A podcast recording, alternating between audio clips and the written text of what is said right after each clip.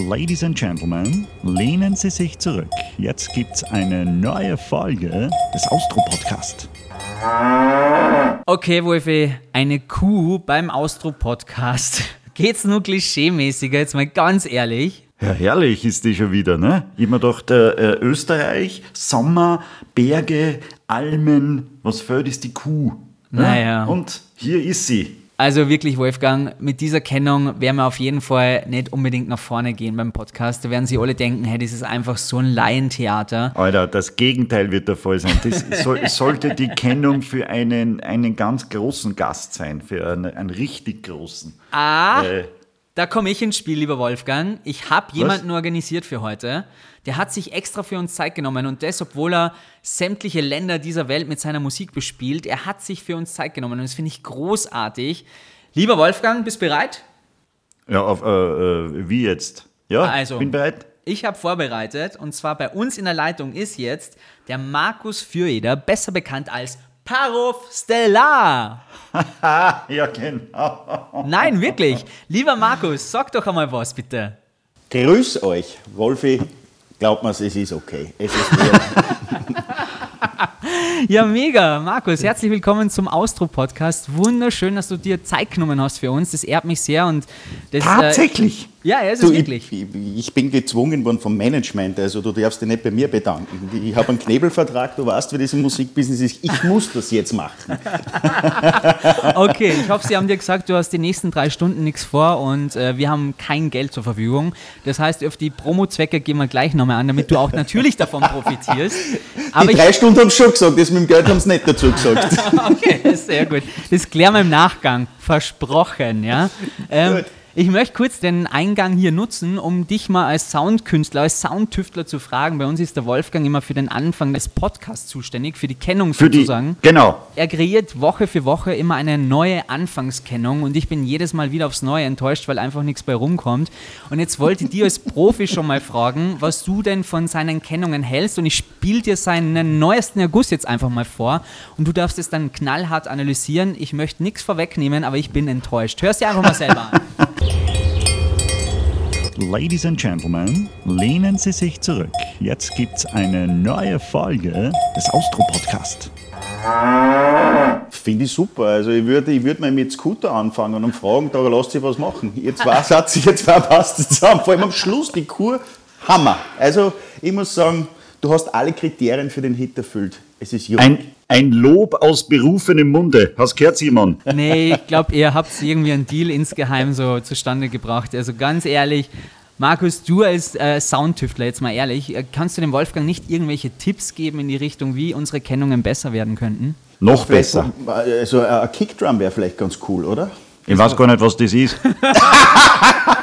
Wir sind aber da jetzt nicht in einer Kochsendung, oder?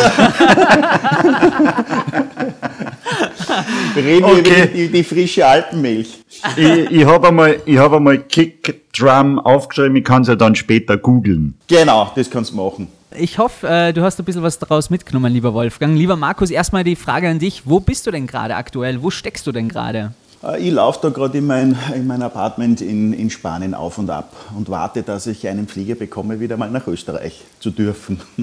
Das heißt, du bist fern der Heimat sozusagen, in deinem Zweitwohnsitz auf Mallorca, das darf man sagen, oder? Genau.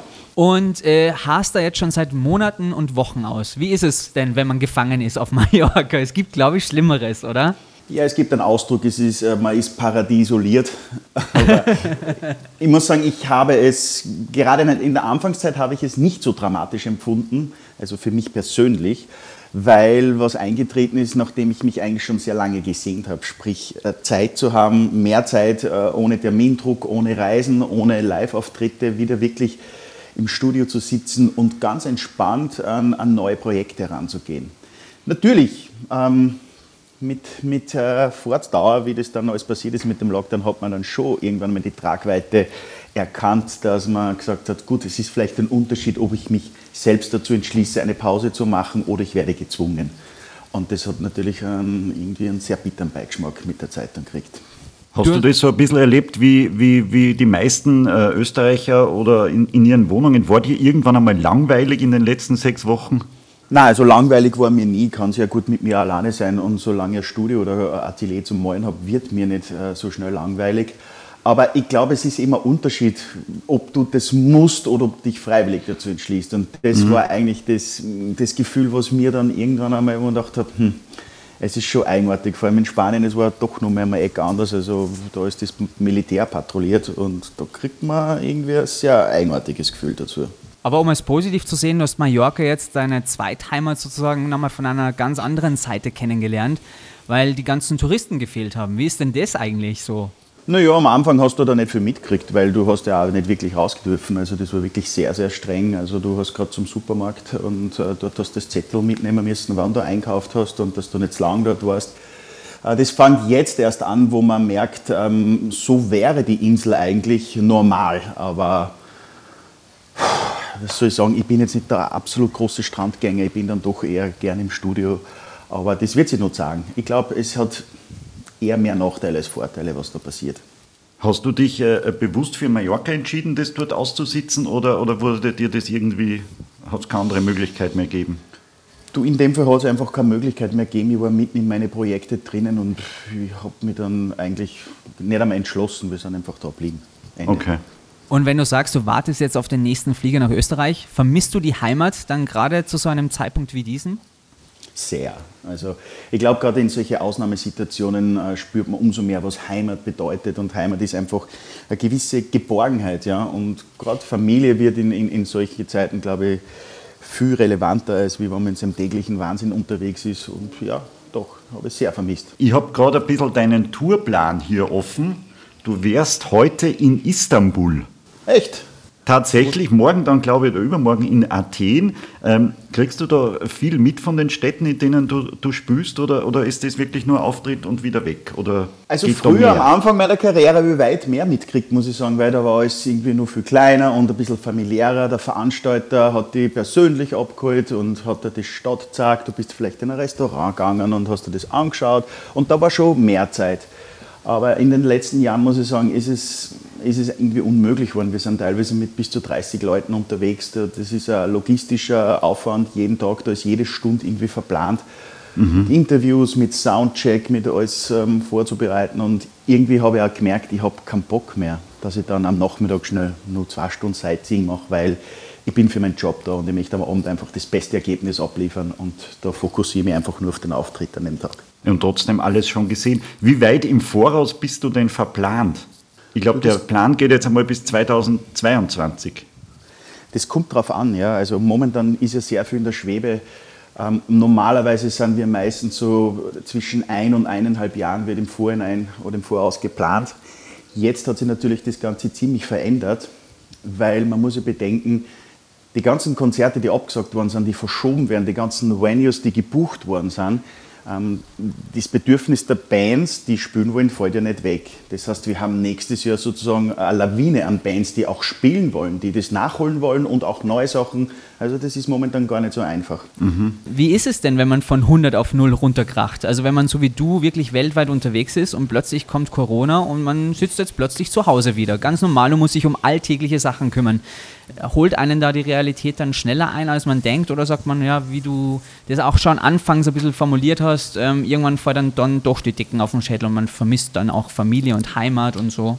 Oh, sowohl als auch. Ich sag, diese Ruhe, die man eigentlich dann plötzlich genießt, ähm, die macht allerdings Platz einer anderen Unruhe, ja? weil ich bin trotzdem verantwortlich für, wie gesagt, äh, viele Menschen, die in dieser Band engagiert sind und davon leben. Und irgendwann ist mir doch klar geworden, die stehen jetzt da, die haben null Einkommen. Also ich mhm. habe das große Glück, dass ich auch Produzent bin, das sprich, ich habe meine Songs auf Spotify. Das heißt, zumindest dieser Teil läuft weiter. Mhm. Aber ich habe ja auch nichts davon, wenn die plötzlich alle vorm Ruin stehen, dann kann ich die Band auch zusperren. Das heißt, man muss da Wege finden und einen Haufen Ideen haben, wie können wir diese Band, die nichts anderes wie Unternehmen ist, weiterführen. Und das hat dann natürlich wieder eine andere Unruhe in mir ausgelöst. Ich glaube, man kann es nur handeln, in, man, man, soll sich informieren, man soll Ideen machen, aber letztendlich musst du darauf vertrauen. Und ohne dem wirst du wahrscheinlich sehr gestresst und da kommt nichts raus dabei. Wie bist du dann mit deinen Musikern verblieben? Also vertröstet man die dann aufs nächste Jahr oder wie macht man denn das tatsächlich? Du, im Endeffekt, man muss ja nicht viel erklären. Also Corona war ein, ein selbsterklärendes Ereignis. Es wäre ja was anderes, wenn ich jetzt aus persönlichen Gründen Touren absagen müsste, dann müsste ich was erklären. Aber in dem Fall hat es nicht viel zum Erklären gegeben. Wir haben einfach nur versucht, ihnen auch äh, Hoffnung zu geben, dass wir sagen, Jungs, wir werden das schaffen und wir arbeiten bereits daran. Es gibt Pläne, wir haben verschiedene Stationen, die wir anlaufen können. Vielleicht kann auch heuer das ein oder andere noch stattfinden. Aber ich glaube, es geht auch darum, dass du, dass du Vertrauen schenkst und Hoffnung schenkst, dass die nicht das Gefühl haben, wir fallen jetzt durch. Mhm. Weil mhm. man muss schon sagen, der Job des selbstständigen Künstlers und auch Musikers, der bietet sehr viele Facetten, nur eine nicht und das ist Sicherheit. Das klingt total sexy, so irgendwie ständig als, als äh, Musiker unterwegs zu sein. Wir haben schon ein bisschen drüber gesprochen. Aber diese ganze Verantwortung, die du jetzt da angedeutet hast, dessen ist man sich gar nicht als, als, als Hörer bewusst. Also wie viel Verantwortung du am Ende wirklich trägst. Also man glaubt immer so, du kommst da hin und alles ist in Ordnung und so. Aber da steckt ja viel Logistik dahinter, wie du auch gesagt hast. Wie viel Druck ist es denn, dass man immer wieder als Musiker einerseits so kreativ ist, dass es Erfolg und Geld bringt und in weiterer Folge, dass du auch deinen, deinen Stamm an Menschen hinter dir schützen kannst und auch bezahlen kannst am Ende des Tages? Das war ein sehr schwerer Entwicklungsprozess, muss ich ganz ehrlich sagen, weil ich habe den Job des Musikers und Künstlers ja nicht einfach ergriffen, weil man dachte, hm, Just freut mich nicht, Becker möchte auch noch werde Musiker, sondern das ist ja was gewesen, das ist, kommt aus tiefster Seele. Und das ist meistens begleitet mit einem sehr starken Drang nach Freiheit. Und diese Freiheit habe ich am Anfang meiner Karriere auch gehabt. Ich war nur mir selbst verantwortlich und habe das dann auch in meiner Experimentierfreudigkeit in der Arbeit gespürt. Ich habe machen können, was ich wollen habe. Aber mit, mit wachsendem Erfolg und auch äh, sage ich, Mitarbeiter, Musikern merkt man plötzlich, ähm, du musst auch weiterhin Songs produzieren, die auch gut ankommen. Mhm. Wenn du allerdings dann so zum Denken anfängst, ich muss einen Hit produzieren oder irgend sowas, dann wird es dann wird's echt tricky, weil das funktioniert nicht. Und ich muss sagen, ich habe schon ein paar Jahre gebraucht, wo ich da ein bisschen gehadert habe mit dem. Und jetzt wirklich rauskommen, dass ich sage, du Markus, vertrau drauf. Das, was du wirklich in deinem Herzen spürst, was du magst, mach einfach das und denk nicht über die Konsequenzen nach, weil das wird auch genau das sein, was funktionieren wird. Und so war es dann im Endeffekt da. Also wieder, du musst an dich selbst glauben und vertrauen drauf. Und der Druck, den wirst du sowieso nie wegkommen als Selbstständiger. Lieber Markus, ich bin ja ähm, Moderator, Radiomoderator und äh, wir spielen sehr viel Oldies und Schlager. Und äh, wann machst du mal was mit Schlager? das ist jetzt wirklich eine peinliche Frage an so einem Weltstar wie der Markus, der als Paro Stellar hier nicht nur in Österreich performt, sondern weltweit auch Ja, aber das macht ja nichts. Vielleicht kann man, ich, ich entschuldige vielleicht mich kann man aus dem Schlager auch mal irgendwas machen.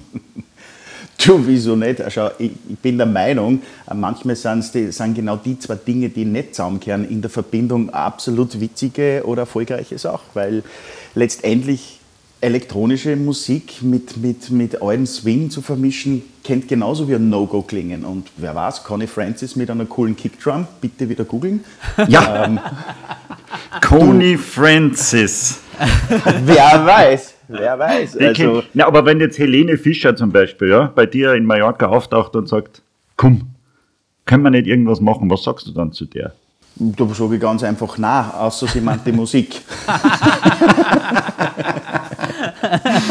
ich glaube schon, dass der Schlager boomt ja, das merkt man ja in jeder Skihütte, jeder kann jeden Text auswendig und jeder singt äh, laut mit. Ich glaube, da lässt sich was machen. Schlager ist absolut. So, ich, ich sage es dir ganz ehrlich, ob das Andreas Gabalier oder Helene Fischer ist, ich habe äh, tiefsten Respekt vor die Leute, was die geschafft haben. Ja? Sie bewegen sich halt in einem völlig anderen Genre. Das heißt aber noch lange nicht, ob das cooler, schlechter oder irgendwas ist. Fragen Helene Fischer-Fan, ob er das cool findet, was sie macht. Wird er sagen, ich finde das richtig cool. Und in dem Umfeld, wo ich mich bewege, würden die Leute sagen, finde ich nicht cool. Und darum glaube ich, ein Kugelstoßer muss ja nicht unbedingt der Golfer sein, ein guter. Aber er kann es einmal ausprobieren. Ist beides mit einer Kugel, aber irgendwie. Ja, was mich interessieren wird, lieber Markus, ähm, deine Ausrichtung. Also du hast ja quasi eine Ausbildung für angewandtes Design, bist dann doch zur Musik übergegangen. Also insgesamt würde ich sagen, du bist ein 360-Grad-Künstler zwischen Bildern und, und wunderbaren Maler. Beats. Genau. Wann würdest du sagen, hast du deinen Weg so ein bisschen gefunden?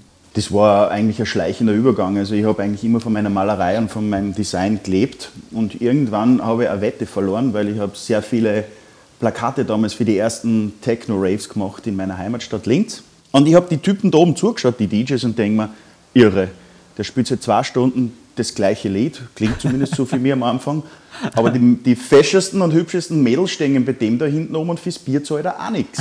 Und der geht dann nur mit Kohle heim. Und ich habe halt dann eine Diskussion angefangen, sage ich, das ist vielleicht ein schräger Beruf, aber der ist ja eigentlich easy. Es geht nur bum, bum, bum. Und wir sind wieder bei der Kickdrum, Wolfgang. Mhm. Schreib mit stummen Haar. Ja, genau. Wenn du es googelst. Ja, und dann hat jetzt jemand zu mir gesagt, du, das ist aber nicht so einfach, wie du das denkst. Und ich habe gesagt, bitte, man, äh, den Song schaffe ich in, in zwei Tagen. Habe mir ein Kastel gekauft, weil mir dann der Ehrgeiz packt hat und habe dann relativ schnell erkannt, okay, da gibt es sehr viele Komponente, um wirklich auch ein monoton elektronisches Technostück zu produzieren, aber dann war es schon mitgeschehen. Dann habe ich angefangen mit Musik und habe weiter, weiter, weiter und irgendwann ist die Musik ein bisschen mehr geworden wie die Grafik und das war so ein Ablösungsprozess. Und wann war der entscheidende Punkt, wo du gesagt hast, okay, ab jetzt fruchtet das Ganze, ab jetzt geht es wirklich nach vorne? Wie lange bist du erstmal so rumgewabert in einer Findungsphase, bis du dann eigentlich zu dem Künstler geworden bist, der du jetzt bist? Na, das waren schon zehn Jahre, also Veröffentlichungen unter verschiedenen Namen, aber es war immer eher aus Spaß. Und als dann Par of Stellar geboren wurde und gleich die erste äh, Single Kiss Kiss damals eigentlich in Europa sehr, sehr erfolgreich geworden ist, haben plötzlich äh, Booking Agencies angeklopft und gesagt, hey, möchtest du nicht äh, unterwegs sein? Wir hätten Anfragen für dich als DJ. Habe ich gesagt, keine Ahnung, wie geht das? Aber irgendwie dann ist es real geworden und dann habe ich gesehen, okay, man kann auch seinen Lebensunterhalt damit eventuell bestreiten. Irgendwie ist es dann der Prozess gewesen. Ich habe dann angefangen zum Auflegen, habe mir das reingeschafft und ja. Und der DJ, der deine Inspiration war, weiß ja davon, dass äh, der womöglich dafür verantwortlich ist, dass du als Musiker so durchgestartet bist? Der ist immer nur in Linz. Der, der will immer, immer nur in Linz auflegen. Genau. Nein, nein, das war schon international, aber ich weiß ja nicht einmal wer das war, muss ich ganz ehrlich gestehen. So, ich nehme an, er weiß es nicht. Wir, also Simon und, und ich haben ja früher auch aufgelegt, immer auf diesen, auf diesen Radiopartys. Wir, haben, wir kennen nicht einmal einen taktgleichen Übergang. wir haben uns immer damit äh, gerettet, dass wir zwischen den zwei Liedern, wenn es zur Mischung kommt, immer reingesprochen haben. Immer so quasi wirklich. So, das, das Auto mit dem Kennzeichen UUR39 ja. muss wegfahren. Ja, cool. na, na, ganz so plakativ. Na, irgend sowas. Wo sind die Hände? Ah ja, das ist aber das ist später gekommen. Aber wenn du das einmal fragen musst während deinem Auftritt, dann solltest du den Beruf des DJs überhaupt überdenken. Das, das haben wir dann nicht gemacht. Das haben wir dann andere überlassen, die dafür besser geeignet waren. Ist, ist nicht jedermanns Sache, ist echt nicht so einfach. Mittlerweile gibt es über, über zweieinhalb Millionen Einträge im Internet über die. Verfolgst du sowas? Liest du über dich? Googlest du die manchmal? Schaust du, was los ist mit dir selbst im, im, im Internet, was geschrieben wird? Wenig, muss ich ganz ehrlich sagen. Wenig. Ich erfahre es dann meistens in Interviews, so wie jetzt gerade 2,5 Millionen Einträge. Das ist eine schöne ja. Zahl. ähm, ehrlich gesagt, nein, mache ich nicht mehr, weil ich habe auch Zeit gehabt, wo Songs gekommen sind, wo es mich total verrissen haben. Dann sind Sachen gekommen, die es wieder sehr gern mögen haben. Und irgendwann habe ich mir gedacht, uff, ich weiß nicht, da muss man sich eine dicke Haut zulegen teilweise. Ich, ich mache einfach meine Musik und will mich da nicht beeinflussen lassen. Ich spüre die Reaktion beim Live-Konzert, spüre ich sowieso, was Sache mhm. ist. Und das ist viel ehrlicher, weil so ein schnelles Kommentar schreiben, wir kennen das. das. Das hat ein bisschen Überhand genommen. Jeder schreibt sich kurz mal seinen Frust von der Seele, weil Ah, die Frau war gestern wieder lästig. Ah, jetzt kommt der mit so einem Scheißsong auch. Du Arsch, muss man schreiben. Also okay, Na, weil auf äh, Facebook sind ja die Kommentare sehr, sehr wohlwollend und äh, du hast ja da sehr viele verschiedene Titel kriegst du da. Hm, der Gentleman des Electro Swing. Aha. Schön, oder? Ja, klingt the, gut, oder? The Musical Genius oder der Klangforscher. Klingt doch alles sehr, alles sehr nett. Ja, aber, aber, Klangforscher klingt irgendwie noch ein Friseur, der mehr kreativ sein möchte, als was er ist. Nehmen wir einen Genius, das ist mir angenehm. Welchen Status würdest du dir denn jetzt aktuell zuschreiben? Also wir sehen dich natürlich als Weltstar, weil du es ja wirklich von Linz aus in die Welt geschafft hast. Wie ist deine eigene Einschätzung? Wo siehst du dich ähm, so in deiner Einordnung? Ganz ehrlich, in solche Kategorien denke ich nicht, weil ähm, das sind diese, diese Dinge überlasse ich wirklich den Medien und äh, man verändert sie nicht wirklich, verstehst? Ich in mir, ich bin der Markus, ja, und das, was rundherum passiert, ähm, natürlich nimmt man es wahr, aber ich, es ist jetzt nicht so, dass ich das Gefühl, ich gehe da raus und, und fühle mich als Weltstar. Also das wäre irgendwie eigenartig, das Gefühl. Ich, ich, ich, mir ist es wichtig, Musik zu machen. Und wenn dieses Attribut Weltstar dir helfen kann, damit mehr Leute deine Musik hören, dann ist das super. Aber es geht mir eher um den Zustand des Produzierens als um den Zustand des Images dann. Wenn man, wenn man auf der ganzen Welt zu Hause ist, was bleibt denn, wir sind ja der Austro-Podcast, zutiefst österreichisch? Was, was kann man einfach nicht ablegen, egal ob man in New York, Istanbul oder Athen aufsteht, aufwacht? Auf jeden Fall der Schmäh, muss man sagen. Das sowieso unter Gustav Haschägnädel. Der bleibt da immer. Ähm, das ist, ein, das ist ein Gefühl, ich meine, das ist das Gefühl von Heimat. Du kannst, ich, du kannst 30 Jahre wahrscheinlich in New York leben. Ich weiß nicht, vielleicht ist der Schwarzenegger, hat sich steirische Seele schon ein bisschen abgelegt, aber auch nicht. Er kommt auch immer wieder heim. Ich glaube einfach, für einen Menschen sind die ersten Jahre einfach die prägendsten Jahre und ganz egal, wo du da aufwachst. Und das wirst du nie ablegen können. Und mein, mein, mein österreichischen Akzent im Englischen wahrscheinlich auch nicht. Der, kannst du besser Spanisch oder Englisch? Ich kann beides schlecht. Aber du kommst ah. mit beiden, beiden durch. Nein, ich kann, also Englisch spreche ich schon halbwegs vernünftig, aber mit Spanisch ist es das auch, was die. Ähm, deine Freunde sind entweder Engländer oder sie sprechen eh Deutsch mit dir und ja, na doch, es wäre schon gut. Du musst äh, die Sprache sprechen in dem Land, damit du auch in die Kultur wirklich eintauchen kannst. Mhm. Das bleibt es uns verwehrt. Ich schaffe maximal Hochdeutsch, weil ich lebe ja seit 13 Jahren jetzt in Deutschland und komme immer wieder gern nach Österreich zurück. Geht es denn nicht auch so, dass man dann aus der Distanz die Heimat gerade ein bisschen anders bewertet oder sieht, wenn man so die ganzen Schlagzeilen wahrnimmt, welche da wirklich gerade irgendwie so ganz oben sind und man sich denkt so, hey Leil, mal ganz ehrlich, relativiert so ein bisschen, das sind gar keine Schlagzeilen am Ende des Tages. Ähm, Geht es dir ähnlich oder bist du gar nicht so im Thema dann, sondern kehrst einfach zurück und beschäftigst dich gar nicht damit richtig? Na doch, also ich muss sagen, ich beschäftige mich auch jetzt mit der politischen Landschaft und was so passiert in Österreich, weil es mich einfach interessiert. Mhm. Aber ich glaube, das ist eh in die meisten, sage ich mal, zentraleuropäischen Länder oder europäischen Länder, jedes Land hat seine eigenen Schlagzeilen, das, wo man für sich sagen kann, ja, mein Gott, na, was hat das mit dem Weltfrieden zu tun? Aber prinzipiell, ähm, das ist die Heimat. Ich will wissen, was da passiert. Und du kehrst mhm. immer gerne zurück? Absolut. So oft wie es geht. Wenn ich jetzt so ein bisschen in deiner Vita stöber, ich nehme die als sehr sensiblen Künstler wahr. Als, äh, ich kenne jetzt nicht so persönlich, äh, ich kann nur das bewerten, was ich von dir so liest und was man so erfährt über dich. Und deswegen würde mich so interessieren, wie schafft man es denn, seine Sensibilität nicht zur Gänze in so einem Musikbusiness so abzulegen und trotzdem so bei sich zu bleiben? Weil ich denke mal schon, es ist echt mega krass, wenn man plötzlich am Broadway in Amerika spielt und da Shows hat und dann aber trotzdem so seine, ja, seine Kreativität, seine Sensibilität beibehalten will. Also wie verstumpft man nicht in diesem Bereich, wenn man so weit vorne ist wie du? indem du hungrig bleibst. Das ist, das ist der wichtigste Punkt. Und vor allem, wir haben zuerst schon gesprochen, wenn es dir wichtiger ist, dass du als da wahrgenommen wirst, als wie das Gefühl, was du hast, im Studio zu sitzen, dann könnte es sein, dass du ein Problem kriegst. Das habe ich nie gehabt. Ich habe immer versucht, meine Kunst und meine Musik voranzutreiben, weil ich einfach einen irrsinnigen Hunger habe. Und ähm, ich habe eigentlich den ersten Einbruch, das war mal vor, vor drei Jahren sowas, da habe ich gemerkt, ich habe meinen Weg irgendwie ein bisschen verloren und ich, ich, ich weiß aber auch nicht ganz, wo der ist. Aber ich glaube, das ist auch extrem wichtig, weil seit einem halben Jahr ist wieder so ein richtiger Boost drinnen. Und ich glaube, es ist wichtig. Das ist, manchmal du das Handy weglegen und einfach den Akku aufladen. Da, da geht nichts anderes. Und solche Phasen, wo du eigentlich am Boden bist, wo du glaubst, das ist alles Kacke und du bringst gar nichts mehr zusammen, genau in der Zeit, glaube ich, nimmst du dann für später sehr, sehr, sehr viel mit.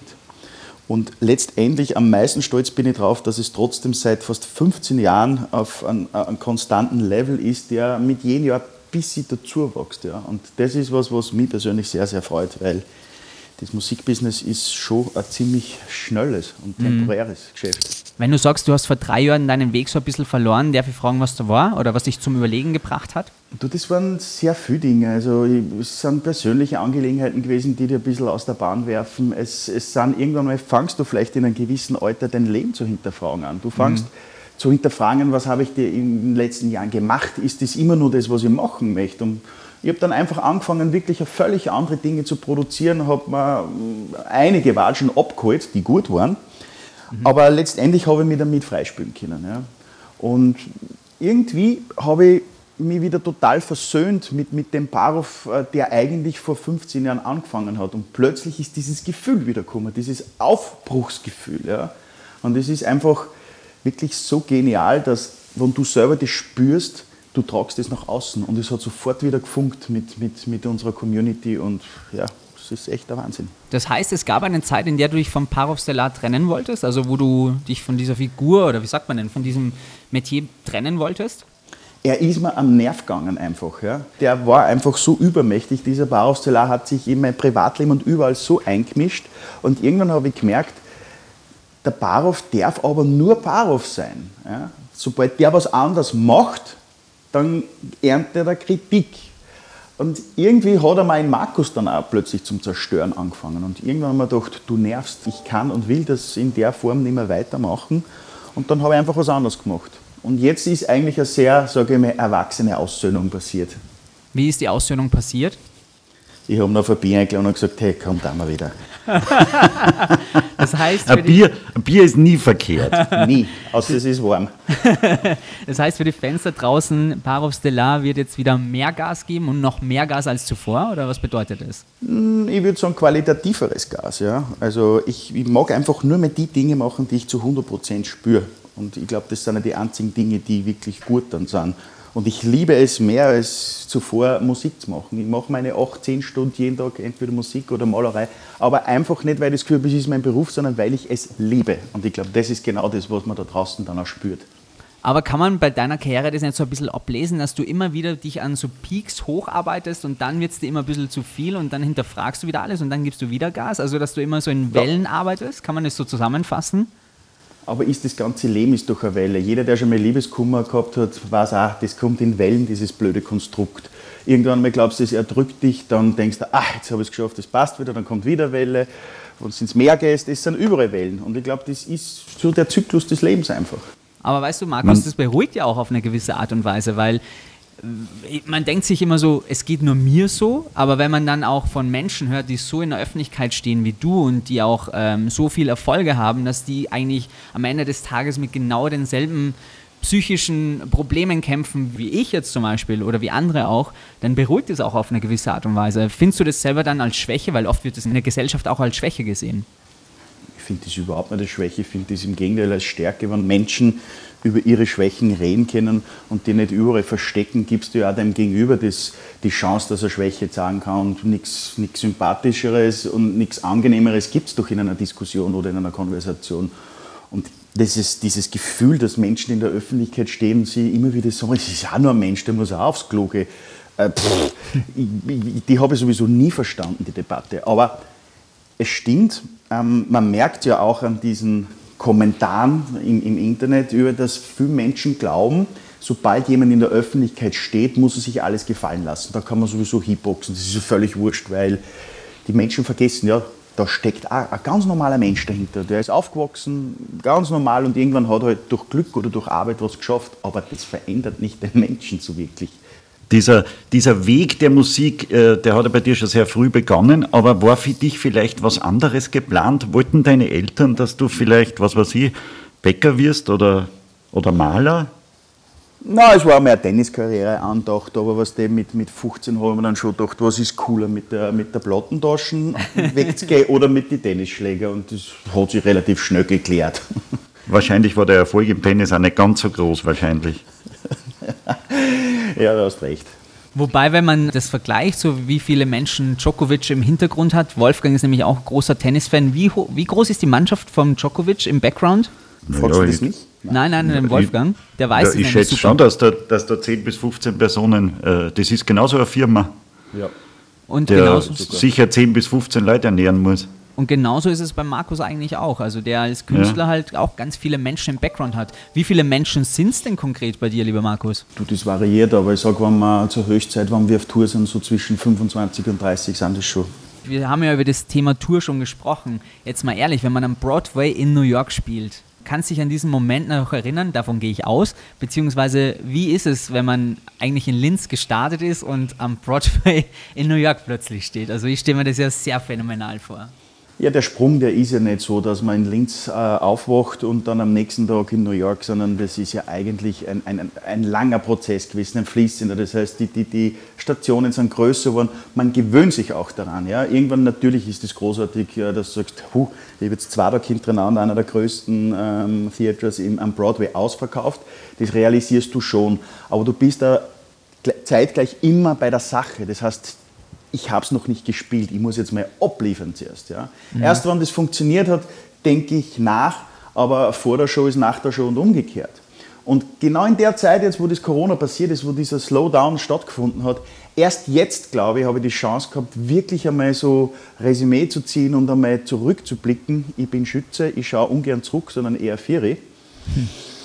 Und erst da ist mir bewusst worden, hey, da ist schon einiges passiert und eigentlich hast du das verabsäumt ein bisschen die letzten 15 Jahre, dass du einmal richtig stolz bist drauf, dass du sagst, ja, ich glaube mir das jetzt selber, das ist echt passiert, cool. Mhm. Und das ist eigentlich jetzt, jetzt passiert ein bisschen. Wie darf ich mir das vorstellen? Hat man denn so eine Skala als Künstler im Kopf, wo die Menschen am meisten abgehen? Ist es so, dass die Menschen in Österreich vielleicht nicht so abgehen wie die Menschen am New Yorker Broadway? Na, das würde ich überhaupt nicht sagen. Also da sind wir gesegnet. Ich kriege die Frage kriege ich immer wieder, weil Echt? die meisten glauben, naja, je weiter dass du in den Norden kommst, desto verhaltener sind sie und im Süden sind sie ein bisschen temperamentvoller. Aber ähm, im Endeffekt, nein, ich spüre da wenig Unterschiede. Also wir, wir haben gespielt ganz oben St. Petersburg, die sind gesprungen, genauso verrückt wie die in Marokko.